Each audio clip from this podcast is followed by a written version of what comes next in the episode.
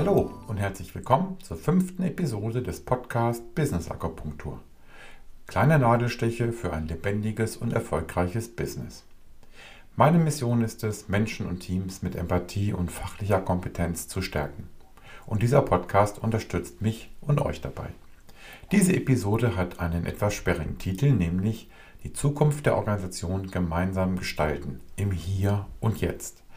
Gemeinsam mit Tanja Le Forestier klären wir, was ein Enterprise Agility Coach macht, wie wichtig Struktur auch im Rahmen von agilen Unternehmensveränderungen ist, welche Kraft kleine Schritte in solchen Veränderungsprozessen haben, wie die Begriffe Selbstbewusstsein, Selbstführung und Selbstorganisation zusammenpassen, welcher Grund für solche Veränderungen in den Unternehmen immer häufiger angeführt wird und ein kleiner Spoiler, es geht immer seltener darum, schneller zu werden.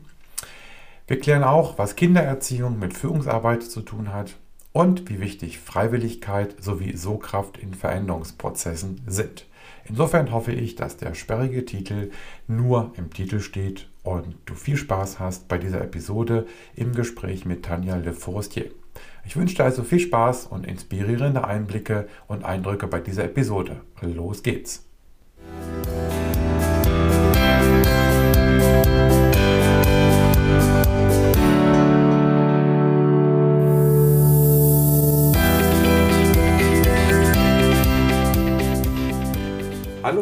Herzlich willkommen zum Podcast Business Akupunktur. Kleine Nadelstiche für ein lebendiges und erfolgreiches Business. Schön, dass du wieder dabei bist. Mein Name ist Dirk Söllner und ich unterstütze Organisationen, Teams sowie Fach- und Führungskräfte, ihre Arbeit besser zu verstehen und die vielen Herausforderungen zu meistern mit Empathie und fachlicher Kompetenz. Heute habe ich wieder einen ganz besonderen Gast. Ich spreche mit Tanja Le Forestier über das Thema die Zukunft der Organisation gemeinsam gestalten im Hier und Jetzt. Tanja ist Enterprise Agility Coach. Was das bedeutet, erklärt sie gleich selbst. Ein kleiner Spoiler vorweg, das hat nichts mit Scrum zu tun oder vielleicht nur sehr, sehr wenig. Also keine Angst, es wird kein Scrum-Podcast. Tanja, ich habe gesagt, du erklärst gleich, was ein Enterprise Agility Coach ist. Ähm, ich begrüße dich eben nochmal ganz herzlich. Schönen Dank, dass du dabei bist und dass du mit mir dieses Thema besprechen wirst. Ähm, vielleicht magst du dich ein bisschen vorstellen und vor allen Dingen erklären, was macht ein Enterprise Agility Coach?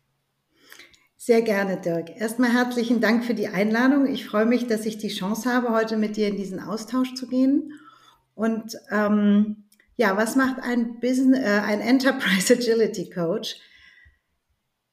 Es ist ja so die Frage, stimmen die alten hierarchischen Organisationenformen noch oder nicht? Sie sind mächtig in Bewegung. Und der Enterprise Agility Coach unterstützt wirklich das Unternehmen in seiner Ganzheit, in seiner Gesamtheit, in diesen Spirit der Agilität zu kommen und sich entsprechend, insbesondere auch auf struktureller Ebene, dahin zu bewegen, dass Agilität oder vielleicht auch im Sinne von Flexibilität leichter möglich werden und vor allen Dingen, und das ist für mich das Herzstück, Partizipation der Mitarbeiter mehr und mehr in den Vordergrund kommt und das Wissen, was in Mitarbeitern steckt, wirklich voll genutzt wird und nicht durch Management-Hierarchie, die häufig gar nicht an Entscheidungen in der Tiefe dran sind, schnell Entscheidungen treffen müssen, die dann möglicherweise nicht im Sinne der Mitarbeiter sind, die sehr klar sehen, das funktioniert so nicht. Und dabei unterstütze ich Organisationen mit viel Freude und Leidenschaft und manchmal auch mit einem zähen Durchhaltevermögen. okay, ja, das braucht man, denke ich, bei dem Thema äh, definitiv. Sehr schön. Ähm, die erste Frage im Podcast ist ja immer hier, was hast du gedacht, als du den Titel des Podcasts gehört hast? Ja, nun ganz ehrlich, ich habe ein bisschen drüber, ein kleines bisschen drüber nachgedacht. Ich hatte ja auch schon die Chance, den ein oder anderen Podcast ähm, von dir zu hören. Und demnach war es für mich so der Punkt, was macht denn eine Akupunkturnadel? Und sie macht eine punktuelle Intervention die auf das ganze System Auswirkung hat. Und das ist so die Assoziation, die ich mit dem Titel habe. Okay, also kein Ouch, wie das der Jörn so gesagt hatte, also eine eher positive Assoziation. Also es ist vielleicht erstmal ein Ouch. Ja, okay. Und dann hat es eine positive Wirkung. Sehr schön. Okay, ähm, als du das so erzählt hast mit dem, was ein Enterprise Agility Coach macht, macht habe ich schon gedacht, hm, das ist eine ziemlich, wie ich finde, anspruchsvolle Aufgabe. Ähm, die braucht sicherlich, was du auch sagtest, das Durchhaltevermögen. Ähm, wo geht denn, wenn man das mal so, sich als eine Reise vorstellt, wo geht denn die Reise quasi los? Also wo beginnt, wenn man deine Tätigkeit als eine Reise versteht oder die Entwicklung im Unternehmen als eine Reise versteht, wo geht diese Reise los? Wie geht die los? Also ich würde mal sagen, es gibt keine Blaupause. Und doch gibt es ein Grundgesetz bei hierarchischen Organisationen. Ohne die oberste hierarchische Ebene geht's nicht. Mhm. ähm, so dass ich da sage, da geht es letztlich auch los. Also es kann schon mal sein, dass Organisationen auf einer ähm, Business Unit Ebene starten. Ähm, das kann auch mal möglich sein, dass das hält, wenn die Geschäftsführung oder der Vorstand es nicht tragen und nicht auch an ihrer eigenen Haltung, äh, ich sag mal, arbeiten oder neugierig und bereit sind daran zu arbeiten, dann wird's schwierig. Also die braucht's im Boot. Das fängt ganz klassisch auf der oberen Hierarchieebene an. Okay. Wenn ich mir deine Arbeit dann so vorstelle, ähm, würde ich mal sagen, es geht erstmal darum, irgendwie ein Ziel zu definieren, so eine Vision zu entwickeln, richtig? Ja. Also genau, Vision ist vielleicht ähm, ein gutes Wort. Ich nehme gerne das Wort des Ideal, die, der idealen Zukunft. Mhm. Äh, es ist ja, also auch wenn ich auf der Geschäftsführerebene äh, einsteige, es ist ja erstmal wichtig zu verstehen, wozu denn mhm. überhaupt? Also es gibt ja auch den durchaus berechtigten äh, Slogan Never change a running system. Mhm. Und ähm, ich sag mal, agile Transformation oder Partizipation ist jetzt auch nicht in einer Organisation zu 100 Prozent sinnvoll und nützlich, mhm. so dass es da auch ähm, eine Sensibilität braucht. Wo macht es Sinn und wo macht es keinen Sinn? Und somit starte ich bei einem idealen Zukunftsbild. Ähm, also bevor ich gucke, wo sind denn die Schwierigkeiten, wo ist das Problem, schaue ich gerne mit den ähm, Geschäftsführern und beteiligten Personen, was wünschen sie sich denn, was dann anders ist? Mhm. Und was soll denn der Mehrwert sein? Und mhm. wie stellen Sie sich das denn vor? Und über dieses ideale Zukunftsbild bekomme ich auch eine Idee, wie weit ist denn schon die eigene Vorstellungskraft? Also wo hole ich die Geschäftsführung ab? Können die schon richtig big äh, im, im Sinne von Partizipation denken? Äh, oder ist es für sie eher noch, wir brauchen flexiblere Arbeitsweisen und äh, schnellere Entscheidungsstrukturen? Okay. Das heißt, wenn ich das richtig interpretiere, ähm, kommt wahrscheinlich häufig äh, die Antwort auf die Frage, wozu machen wir das? Wir müssen schneller werden. Das ist wahrscheinlich so eine erste ähm, oder häufig so eine erste instinktive Antwort. Und wenn ich es richtig verstanden habe, reicht dir das nicht. Du versuchst noch ein bisschen tiefer oder wie auch immer größer. Also in welche Richtung wir uns das auch gerade vorstellen, tiefer und größer zu denken und das auch in die Köpfe der beteiligten Menschen dann zu bringen. Also ähm dieses nur wir müssen schneller werden, das reicht mir tatsächlich nicht. Es ist übrigens auch äh, seit ein paar Monaten nicht mehr die übliche Antwort. Also ich würde mhm. mal sagen, so vor zwei, drei Jahren war das die Antwort. Die Antwort hat sich etwas verändert, reicht mir aber immer noch nicht. Es hat ja. schon auch damit zu tun, die jungen Talente zu gewinnen und verstanden zu haben, dass die in den alten hierarchischen Strukturen, zumindest die, die wach und pfiffig und echt High Potential sind, mhm. ähm, dass die so nicht mehr zu gewinnen sind. Das ist schon mal ein Faktor, der von außen kommt. Also mhm. wenn ich als Organisation nicht einen, ich sag mal, ähm, nicht einen Druck von außen habe, dann wird diese Veränderung oder diese Transformation sehr anspruchsvoll, weil selbst wenn man eine Organisation als lebendiges System verstehen kann, dass eine ganze Organisation intrinsisch motiviert ist, ist etwas ungewöhnlich, weil die Organisation besteht ja, um Bedürfnisse am Markt außen ich sag mal, zu erfüllen, zu bedienen, Probleme zu lösen. Das ist ja ihr Daseinszweck, ihr Sinn. Und demnach ist es auch wichtig, dass es einen Faktor von außen vom Markt gibt, der, ich sag mal, in einer gewissen Weise drückt, so dass der Sinn und Zweck für diese Transformation wirklich ersichtlich ist und gegeben ist und möglicherweise eben einfach auch der Punkt eines drückenden Schuhs ist. Mhm, okay, das finde ich interessant, weil das für mich immer nur so ja, nur so, weiß nicht, ob das nur so. Doch, für mich ist das aus meiner Erfahrung immer noch so der Punkt schneller, besser, also auf den Kunden ausgerichtet. Wenn ich das bei dir richtig verstanden habe, drückt die Firmen dann viel mehr der Schuh, von dem du gerade gesprochen hast, ähm, gute Mitarbeiter zu bekommen. Und gute Mitarbeiter ähm, sind ja Mangelware. Kann man das so ausdrücken? Also das eine ist, natürlich geht es auch um den Kunden oder es muss auch um den Kunden und um die Kundenzentrierung gehen. Ob es dabei immer um äh, schneller, besser, höher, weiter, mhm. äh, produktiver geht, ist die Frage. Es ist auch da passiert oder nehme ich eine Verschiebung wahr, dass es eher um auch Aspekte der Nachhaltigkeit, der Qualität, äh, der Kundenzufriedenheit, der Kundenorientierung und der Kundenbindung geht.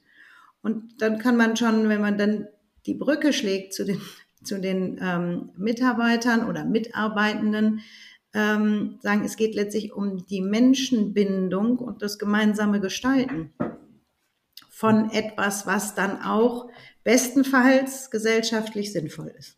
Okay, ja.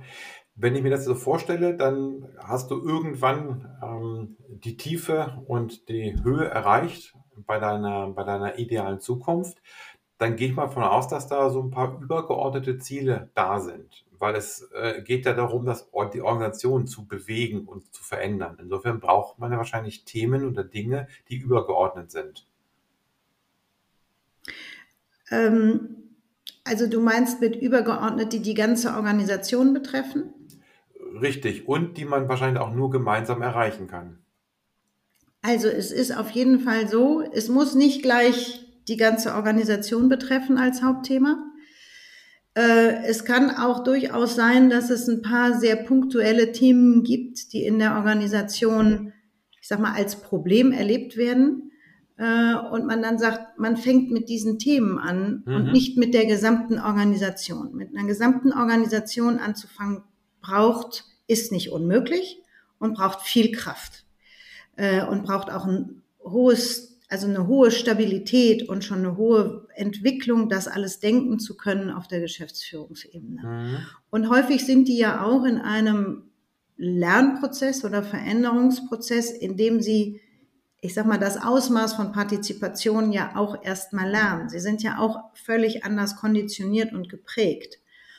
Und da ist es gut, möglicherweise zu sagen, ich fange mit einem konkreten ähm, Problem an und lade dazu ein Team am besten aus Freiwilligen, also die es zieht, mhm. die neugierig sind, die Lust haben, sich einzubringen, wo ich nicht erstmal Widerstände oder dergleichen mhm. überwinden muss. Ähm, und fange mit denen einen Prozess an, der anders ist als die Art und Weise, wie diese Organisation sonst arbeitet. Das ist aus meiner Erfahrung, ähm, ich sag mal, der gangbarste Weg. Ob man das dann als eine kleine Zelle außerhalb der Organisation macht, das ist eher schwierig. Es ist schon gut, wenn es in der Sichtbarkeit auch für die Organisation ist, wenn es in mhm. der Wirkung in der Organisation ist, wenn auch ähm, ich sag mal, diese Teams, die dann die Lösung entwickeln, eben auch heterogene Teams oder mhm. wenn das, wenn das Unternehmen noch Abteilungen hat, abteilungsübergreifende Teams mit einer hohen Autonomie sind, ähm, die quasi wie rausgelöst sind, aber gleichzeitig kriegen alles noch mit. Wenn ich so ein U-Boot mache, das kriegt ja. halt keiner mehr mit, was, was das für eine Wirkung hat. Ne? Ja, ja, okay.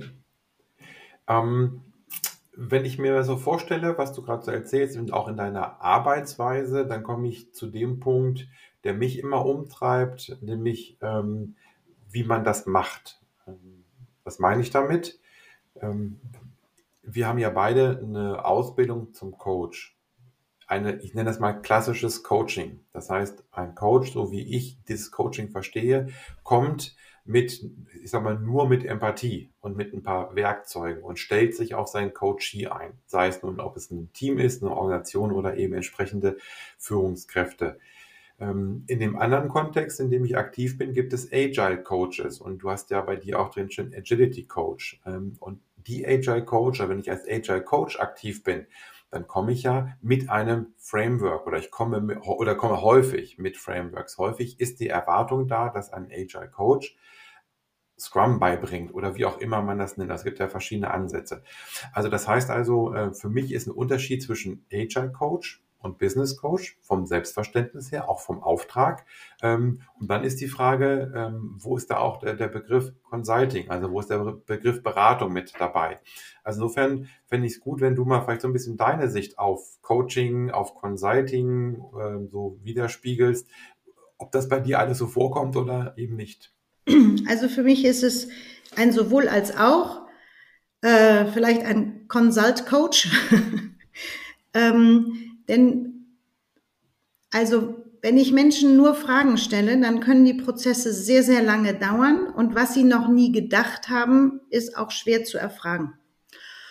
Und ähm, ich sag mal so, dieses Bewusstsein, wenn wir immer nur den Menschen ansprechen, dann sprechen wir ein ganz bewusstes, ein ganz bestimmtes Feld nicht an, das notwendig ist, damit, ich sag mal, Partizipation der Mitarbeiter und diese Flexibilität und Agilität möglich wird.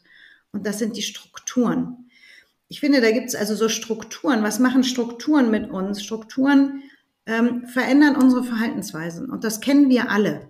Wenn du, Dirk, abends mit deiner Frau in die Oper gehst, dann macht ihr euch möglicherweise ein bisschen schick, dann verhaltet ihr euch höflich, etwas zurückhaltend, ähm, dann applaudiert ihr, es sei denn, es war ganz schrecklich.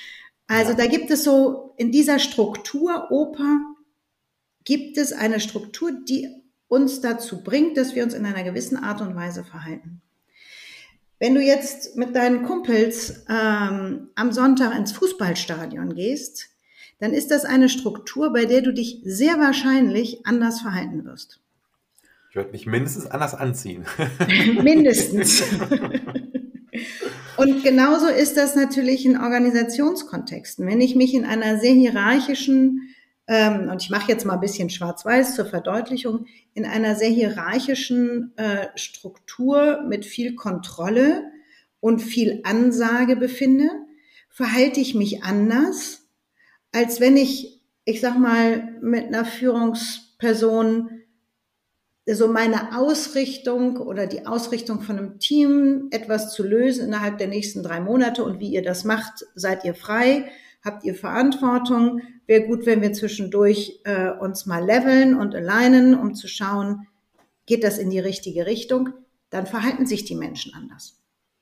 Und zwar die gleichen Menschen mit den gleichen Talenten und den gleichen Fähigkeiten. Mhm.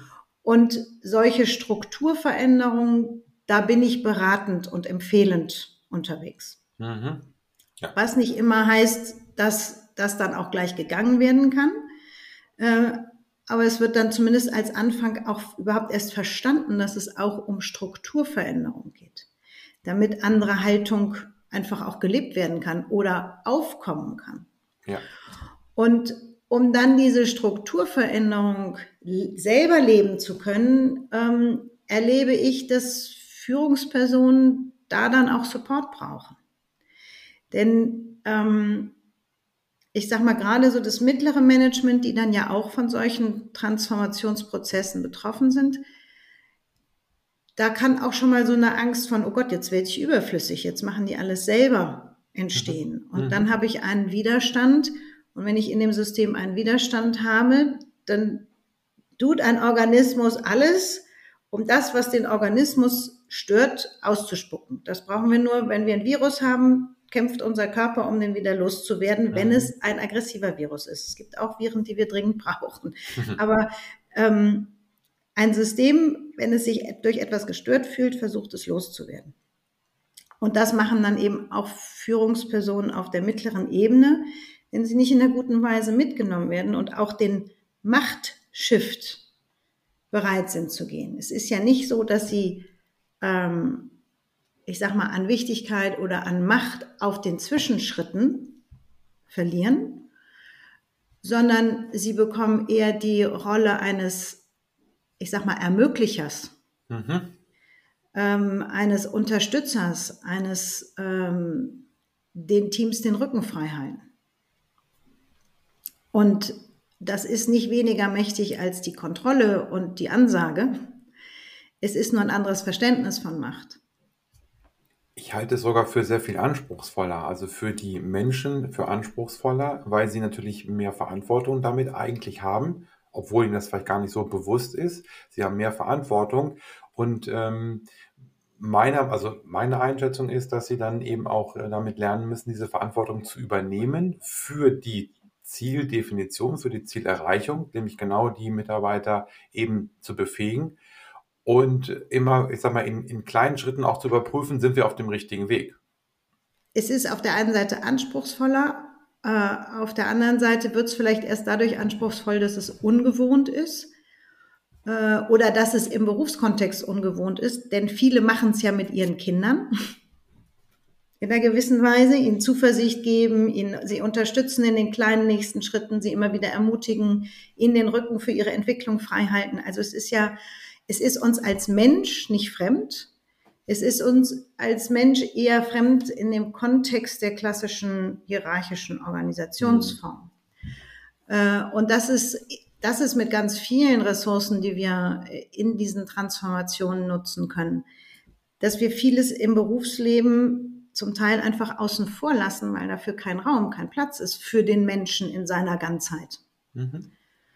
Und das ist im Prinzip dann ein Coaching-Schritt, ähm, sowohl sich selber als Mensch reinzuwagen, als auch den Menschen als Ganzes einzula einzuladen mit seinem Potenzial und seinen Fähigkeiten. Und das wird wahrscheinlich nur in kleinen Schritten möglich sein. Ähm, große Veränderungen passieren in meiner Welt immer in kleinen Schritten. Und wie gibt, es gibt heute diesen schönen Spruch, auch der längste Weg beginnt mit dem ersten Schritt. Genau. Okay, wenn ich mir das so vorstelle, kannst du sagen, was so ein typischer Auftrag von dir, ich sag mal Auftrag dazu, vielleicht hast du auch einen anderen Begriff, wie lange so etwas dauert? Also wie gesagt, große Veränderungen beginnen mit den mit kleinen Schritten und meistens sind es tatsächlich Prozesse von zwischen zwei und fünf Jahren.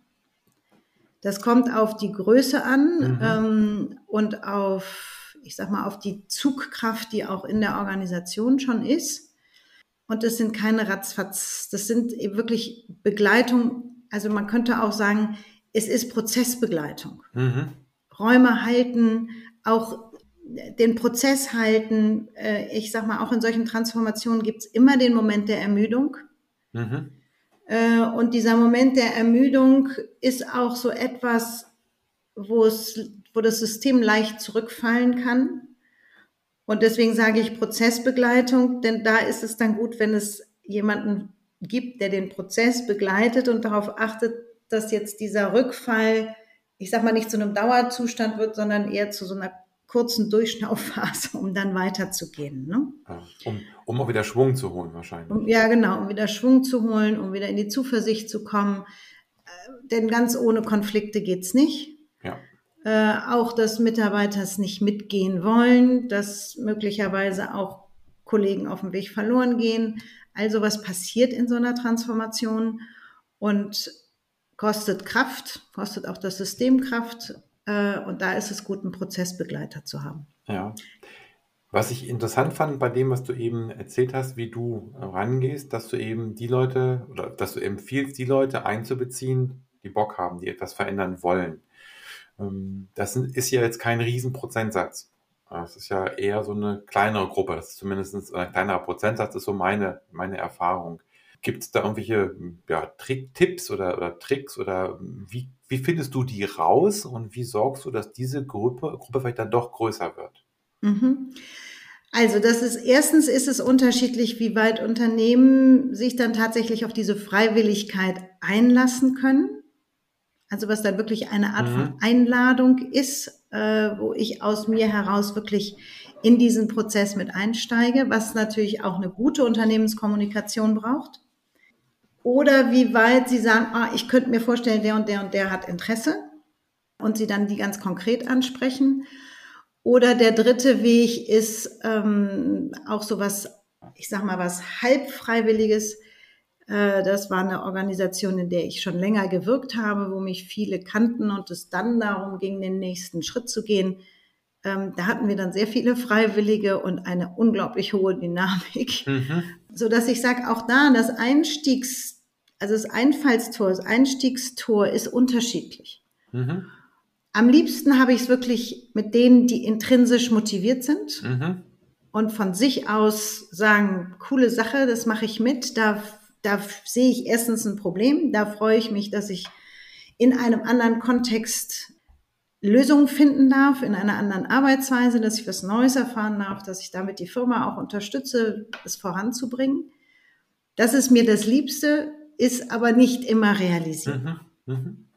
Es kann auch sein, dass es in einer BU beginnt äh, mit einer Idee, die Teams anders aufstellen zu wollen und man dann sagt, okay, da gibt's dann vielleicht auch die, ich sag mal, Anweisung von oben, dass mhm. wir jetzt gemischt besetzte Teams haben mit allen Funktionalitäten, produktorientiert, äh, mit dem gesamten Know-how in einem Team.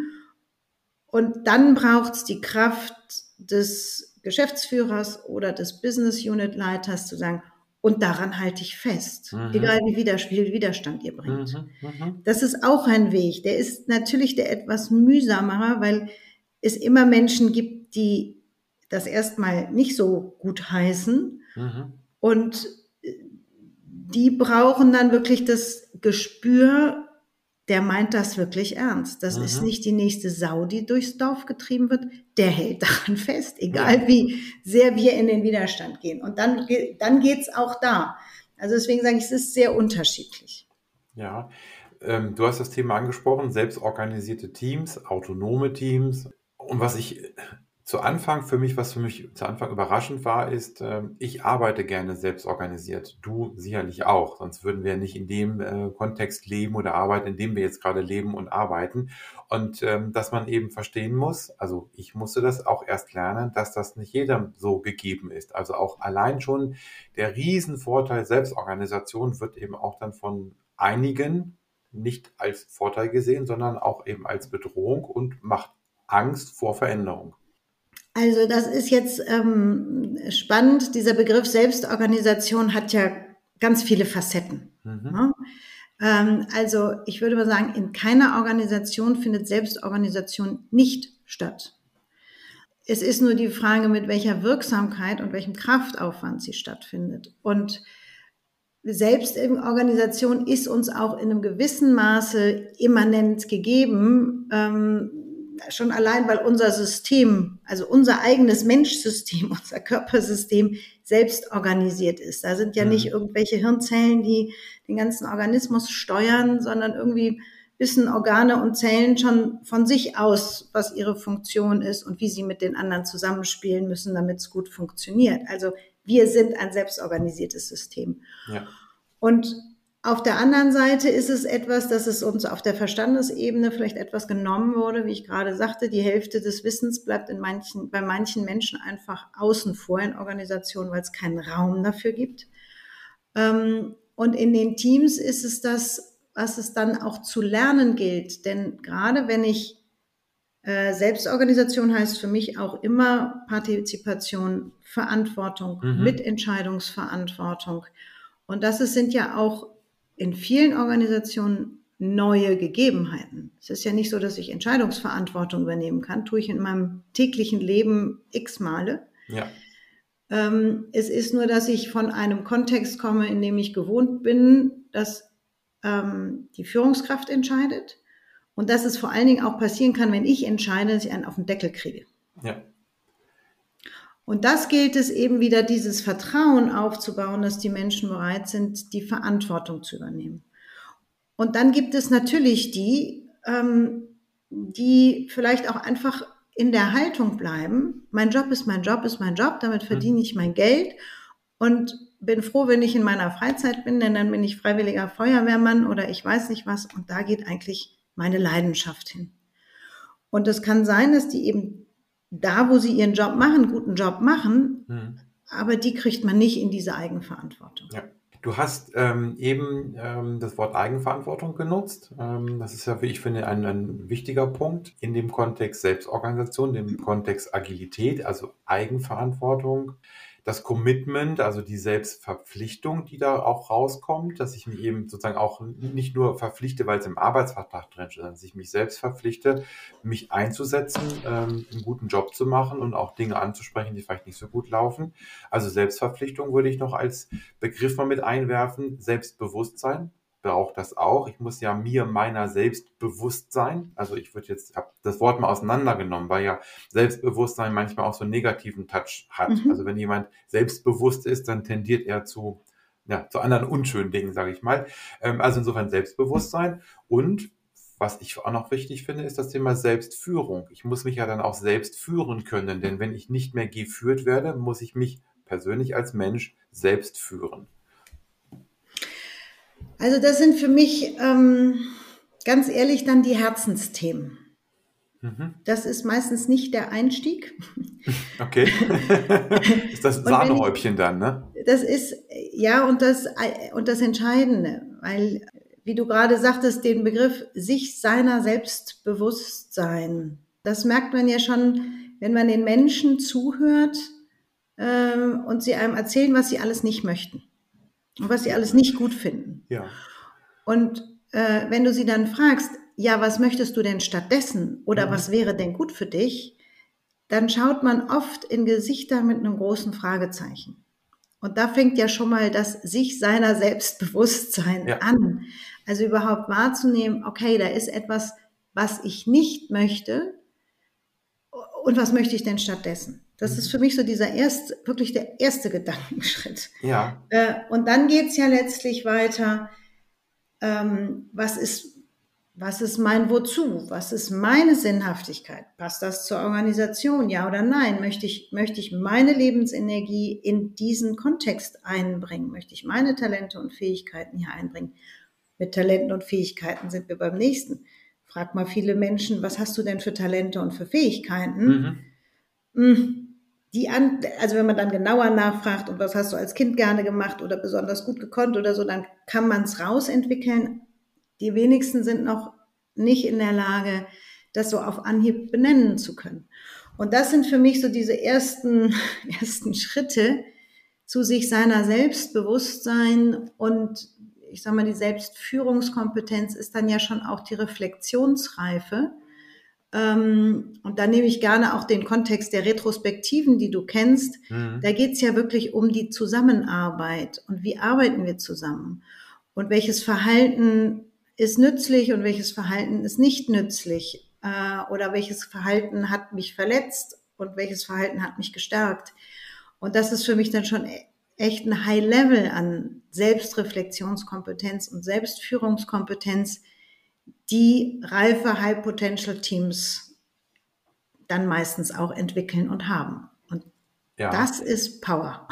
Da, ja, dann geht wirklich was ab. Also ja. ähm, das stimmt. Und interessant finde ich, was mir so jetzt in den Sinn kommt, du hast ja davon gesprochen, Selbstbewusstsein, Selbstführung und ähm, hast das auf die Person bezogen und dann eben auf das Team übertragen. Und ich glaube, an vielen Stellen, wenn ich jetzt einfach mal rein aus der Sicht meiner Tätigkeit oder meiner Haupttätigkeit komme, eben als agiler Coach, dann werde ich gerufen, weil ein Team nicht performt. Also, dann ist der Auftrag, mach mal, dass die performen. Also mal ganz, ganz platt ausgedrückt. So, und dann ist die erste Frage, ja, gibt es einen Scrum Master beispielsweise? Gibt es Retrospektiven? Und das fehlt dann meistens schon, weil nämlich Retrospektiven ja bedeuten, wenn ich das gar nicht, wenn ich gar nicht den Sinn verstehe und den Sinn auch für mich gar nicht verstehe, dann kann ich das schon gar nicht auf das Team übertragen. Und wenn ich dann manchmal auch bei längeren Prozessbegleitungen, wie du es ja auch genannt hast, dabei bin, dann wundere ich mich, wie Retrospektiven dann häufig auch ablaufen oder auch die Dailies, wenn ich täglich gucke, passt irgendwas oder passt irgendwas nicht. Nein, ich habe keine Probleme. Also da kommen dann gar nicht, die verstehen gar nicht, was der tiefere Sinn dahinter ist, weil sie einfach ja diesen Reifegrad für sich persönlich noch nicht erreicht haben. Und dann wird es natürlich sehr, sehr schwierig, das in einem Team zu erreichen. Ja, deswegen finde ich, ist der Rahmen und der Raum für Selbstführung in solchen Prozessen sehr wünschenswert. Mhm. Und zwar nicht nur für die Führungspersonen, die vielleicht dann die Chance und das Glück haben, wirklich für sich auch einen Coaching-Raum in Anspruch nehmen zu können, sondern es ist auch für die reife Entwicklung der Menschen wertvoll, sage mhm. ich mal. Ja. Also, ähm, und es ist wertvoll, da rein zu investieren. Nicht ohne die Strukturveränderung. Ja. Nicht ohne die Freiwilligkeit. Äh, auch da eher über die Sogkraft, dass ich es vielleicht anbiete, dass Menschen anfangen, dass sie anfangen, anders zu reflektieren oder dergleichen. Ich muss es nicht mal Selbstführung nennen. Also ich mache gerade in einem Transformationsprozess, habe ich, da merke ich, das Reflexionslevel wäre schön, wenn es wächst. Mhm. Ähm, und ich habe es dann einfach ähm, Lösungsfokussierung und Lösungsfokussierung in die iterative Arbeitsweise einbinden genannt. Mhm. Lösungsfokussierung nach Steve DeShazer ist dir vielleicht ein Begriff. Es geht eben nicht um Lösungen, sondern es geht um, was funktioniert, was läuft gut mhm. und die Awareness dazu. Ähm, ja. Und das habe ich in diesen Kurs reingebracht und du nimmst wahr, dass sie alle anfangen, selbstbewusster auch über sich zu reflektieren und mhm. zu fragen, wo habe ich denn eigentlich meinen Fokus und ist das nützlich oder nicht? Und welches Wording benutze ich denn? Und welche Wirkung haben denn die Worte? Mhm. Und das ist eingesteuert auf einer anderen Ebene und hat auch auf der Ebene der, des sich seiner Selbstbewusstseins eine Wirkung. Ja, ähm, du hast eben auch von so einem, äh, einen schönen Begriff benutzt oder ähm, schöne Dinge nochmal, wichtige Dinge angesprochen, nämlich das Thema Strukturen. Wenn ich erste Mal in, in Trainings bin und Agilität erkläre, aus Sicht von Scrum. Wir haben ja vorhin gesagt, es soll kein Scrum-Podcast werden, aber natürlich ist das auch immer mit ein Thema und dann ähm, kommt manchmal das Missverständnis auf. Agilität bedeutet, ich kann machen, was ich will. Also ich bin frei, ja. Und du hast ja auch gesagt, du bist ja in deiner Arbeit auch auf den Menschen fokussiert. Und da wäre es ja wunderschön, wenn der Mensch einfach machen kann, was er will. Und du hast eben von Strukturen gesprochen und von Rollen gesprochen. Was ist so da deine, also kannst du das nochmal ein bisschen zusammenbringen? Also ich würde sagen, Selbstführung braucht Führung und es braucht Klarheit ähm, denn es geht ja nicht bei, also bei Selbstführung und bei Partizipation und bei Eigenverantwortung geht es ja nicht um Anarchie und jeder macht, was er will, mhm. sondern es geht darum, die Dynamik, um Antworten für den, für die Markterfordernisse zu finden, zu, ich sag mal, zu erhöhen, konstruktiver zu gestalten und den Mensch mit seinen ganzen Fähigkeiten einzubinden. Und am besten ist es, wenn ich wirklich die Leitplanken klar sind, innerhalb derer diese Teams frei sein können, ähm, die Entscheidungskompetenz klar ist, welche Entscheidungen trifft das Team, welche Entscheidungen werden in einer Art konsultativen Einzelentscheid getroffen, welche Entscheidungen werden dann vielleicht doch auch nochmal nach oben gespielt. Mhm. Ähm, das muss klar sein und auch die Rollen und die Verantwortlichkeiten, die jemand im Team hat. Also ich meine, auch in einer Fußballmannschaft weiß jeder, was so seine Rolle ist und in welchem Rahmen er am besten in diesem Team spielt und am besten dafür sorgt, dass das Team eine starke Mannschaft ist, die gut ausgerichtet ist. Ja. Und das braucht es in selbstorganisierten Teams auch.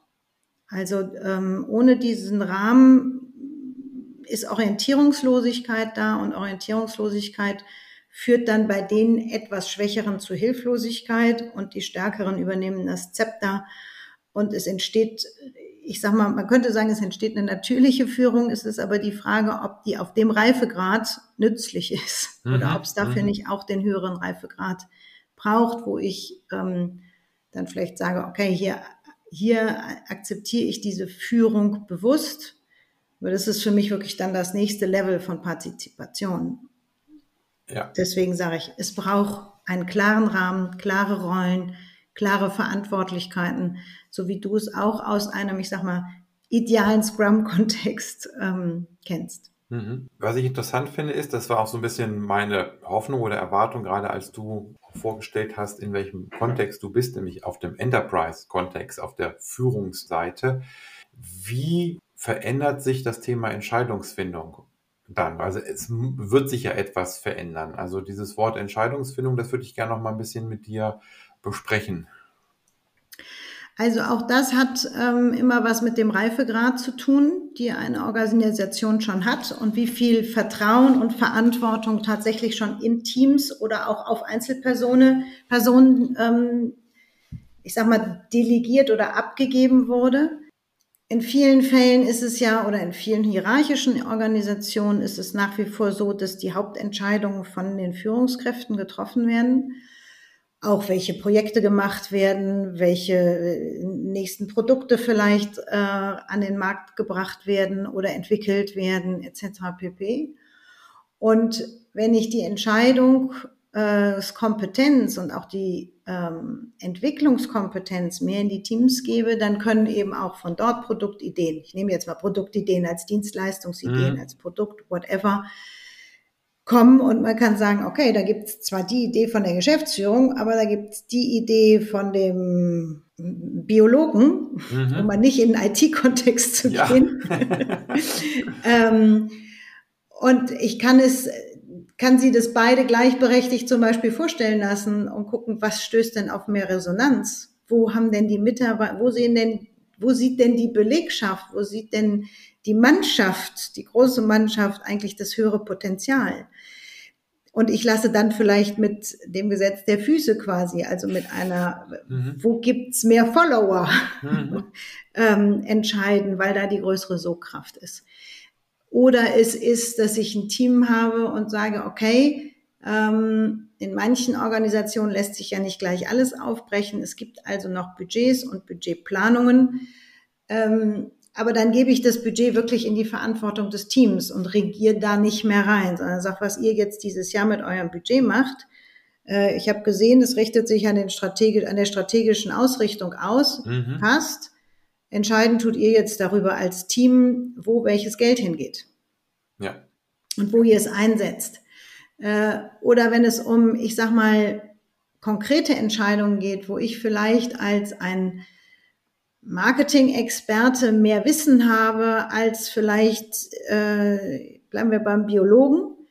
Ähm, der Biologe, der aber in der Produktentwicklung sitzt, ist von, hat viel mehr Ahnung von der Wirkung des Produkts. Also ist es gut, bevor ich als Marketing-Experte eine Entscheidung treffe, dass ich die, die von der Entscheidung betroffen sind und die, deren Wissen für meine Entscheidung wertvoll ist, eben mit in meine Entscheidungsfindung einbeziehe, ich dann aber die Berechtigung oder auch die Erlaubnis habe, die Entscheidung zu treffen. Was ich dabei interessant finde, ist immer auch die Frage, ähm, wenn man ähm, Entscheidungsbefugnisse abgibt, dass man da, das habe ich bei dir auch rausgehört, dass man dabei schon beachtet, wer trägt schlussendlich auch die Verantwortung dafür, weil es hilft ja einem Geschäftsführer nicht, ähm, nachher zu sagen, wenn irgendeine Entscheidung in die falsche Richtung gelaufen ist, naja, ich bin dafür nicht verantwortlich, das haben die Teams gemacht. Also das wird nicht funktionieren. Ja. Äh, abgesehen davon, also wenn er, wenn er gegen ähm, rechtliche Auflagen, äh, Auflagen verstößt, ja. sowieso, aber auch gegenüber den Eigentümern. Also ähm, das ist ja sicherlich auch ein Punkt, den du in deiner Arbeit beachtest. Wenn ich Entscheidungsbefugnisse dezentralisiere, in die Teams gebe, muss ich auch die wirklich die schlussendliche Verantwortung dabei betrachten. Ja, und da sprichst du einen wichtigen Punkt an. Möge sich das Gesellschaftsrecht doch bitte alsbald ähm, einer moderneren Form der Dem Demokratie und Partizipation anpassen. Da hast du recht, da steht das Gesellschaftsrecht mit der Verantwortung, die auf einem Geschäftsführer liegt, natürlich ein bisschen im Wege. Und das hat dann viel auch mit der, ich sag mal, Vertrauenskultur wiederum zu tun und der Reife, wie weit ich sage mal, sowohl die Teams das mit übernehmen können und sich der Verantwortung des Geschäftsführers bewusst sind mhm. und wie weit der Geschäftsführer auch das Vertrauen in die Kompetenz der Teams hat. Denn letztlich juristisch steht er vom, vom Kader, sagen wir es mal so. Ja. ja. Für mich ist es, ähm, das allerdings wirklich voranzutreiben und äh, mehr in diese Partizipation und in die Mitverantwortung zu kommen. Das ist für mich nicht nur ein Organisationsthema, das ist für mich auch tatsächlich ein gesellschaftliches Thema, äh, wie Demokratie wieder lernen und wieder leben oder wieder verstärken und wieder leben. Ähm, und da ist es und es gibt es ja auch schon, dass es inzwischen Rechtsanwälte gibt, die sich zusammenschließen und überlegen, wie kann dieses Gesellschaftsrecht eben anders aussehen, damit das, was hier sich entwickelt, eben auch juristisch abgebildet werden kann. Ja, ja.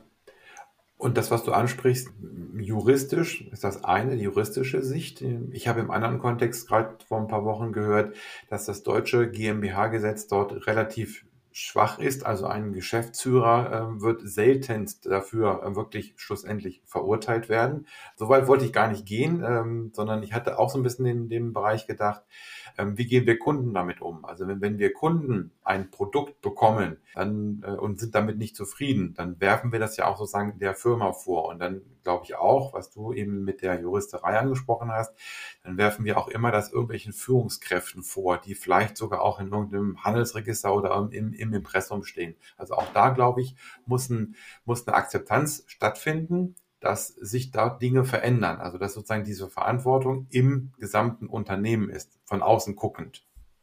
Also ich finde, da sprichst du einen sehr spannenden Punkt an, denn wenn ich ein Produkt oder eine Dienstleistung im iterativen Arbeitszyklus oder im agilen Arbeitszyklus entwickle und wirklich konsequent äh, auch sowas wie Minimal Viable Products oder ähnliches, mhm. Vergleichbares ähm, entwickle und mit dem Kunden im Dialog bin, bezüglich der Nützlichkeit und der Wertigkeit für ihn hinsichtlich entweder Vergnügen oder Dienstleistung oder Problemlösung, dann kann es mir fast nicht passieren, dass ich nach ein, zwei Jahren ein Produkt auf den Markt bringe, was keinem nützt. Und das finde ich, äh, natürlich kann sich die Zeit überholen und dann braucht es nicht mehr. Äh, aber es braucht an der Stelle viel mehr den Mut, wirklich in diesen iterativen Arbeitszyklus den Kunden mit einzubeziehen ähm, und seine Perspektive zu hören und auch zu akzeptieren, wenn Kunden sagen, das ist total am Thema vorbei, mhm. zu sagen, okay, dann ist das nicht der richtige Weg, dann akzeptieren wir das Scheitern. Ja, wir haben ja vorhin im Vorgespräch gelernt, was es, äh, dass wir uns nach vorne scheitern. Ne? Das fand ich einen sehr, gute, sehr guten Ausspruch von dir. Ähm, jetzt bin ich noch mal ein bisschen böse und sage mhm. vollkommen richtig, der Kunde, den beziehe ich mit ein, mit der Problematik, dass ich vielleicht mit einem Minimum Viable Product an den Markt gehe, den Kunden einbeziehe, der aber das gar nicht akzeptiert. Also auch das meinte ich, also wenn ich als Kunde immer 100 Prozent sofort erwarte, dann würde ich sagen, okay, Thema verfehlt, obwohl das Produkt eigentlich erstmal nur ein MVP ist. Also auch da muss man schauen, wie man das umgesetzt bekommt, denn wenn ich eigentlich eine gute Idee habe und eine gute, eine gute Vision habe und ein gutes MVP, der Kunde aber eben sagt, ich will gleich 100 äh, Prozent und das am besten geschenkt, dann muss auch daran gearbeitet werden, dass Kunden verstehen und akzeptieren, dass eben Produktentwicklung dann heute anders stattfindet als früher. Also das zum einen, dass der Kunde das versteht. Da ist allerdings meine Erfahrung, da wo das stattfindet, äh, Kunden wirklich einzubinden, ist es eher, dass sie sich wertgeschätzt und geehrt fühlen. Mhm. Ähm, das andere ist natürlich, und den Ausspruch kennst du sicherlich aus, auch, äh, von Henry Ford, hätte man, hätte ich die Menschen gefragt, was sie wollten, hätten sie gesagt, schnellere Pferde. Ja. Ähm, also, wenn ich eine Visionskraft habe, ähm, bei der ich weiß, das können die Menschen noch nicht so denken, weil es noch nicht in ihrer Welt ist, dann muss ich einfach auch mal mit Mut voranschreien. Mhm. Anders, äh, genauso war es mit dem iPod. Mhm. Ähm, hätte man die Kunden gefragt, hätten die das nicht denken können. Ja, ja also den Mut braucht es natürlich auch. Mhm. Ähm, und da kann ich nicht immer die Kunden einbeziehen, aber die Kundenbedürfnisse, die kann ich durchaus einbeziehen. Ja. Und ich muss eben die richtigen Kunden finden, die sich dem mindestens ein bisschen öffnen, also von denen ich die wahren Kundenbedürfnisse dann auch nicht ein, äh, einbeziehen kann. Sehr schön. Ja, Tanja, ähm, ich habe ein, ein, gutes Gefühl. Also ich habe gelernt, was ein Enterprise Agility Coach macht. Ich habe gelernt, was du tust, wie du das tust. Ähm, Gibt es noch irgendetwas, was du ähm, so im Rückblick auf die letzten ja, knapp 50 Minuten ähm, nochmal ergänzen wollen würdest für diese Podcast-Episode? Also ich habe es in der Podcast-Episode schon gesagt. Ähm, und das Thema Selbstführung und möglicherweise auch Zustandsbewusstsein oder Energiebewusstsein, das sind für mich in dem ganzen Prozess Herzensstücke, die eine große Wirkung haben und meistens nicht das Eintrittstor sind. Okay, super. Vielen Dank. Ja, das war jetzt die fünfte Episode. Äh, ich hoffe, dass dir, lieber Hörer, liebe Hörerin, diese Episode ein paar Anregungen und Inspirationen geben konnte. Und ich freue mich natürlich auch auf deine Fragen und auf dein Feedback. Du kannst mir Kommentare unter die Episode schreiben. Du kannst den Link dazu auf dem Blog in den Podcast-Episoden finden. In den Show Notes gibt es den Link dazu. Und vielleicht hast du ja auch Fragen oder Themen, die ich klären kann. Ganz wie der Untertitel verspricht. Kleine Nadelstiche für ein lebendiges und erfolgreiches Business. Vielen Dank für euer Zuhören und vielen Dank, liebe Tanja, für deine wertvolle Zeit. Ja, vielen Dank, lieber Dirk, für die Einladung und diesen schönen Austausch.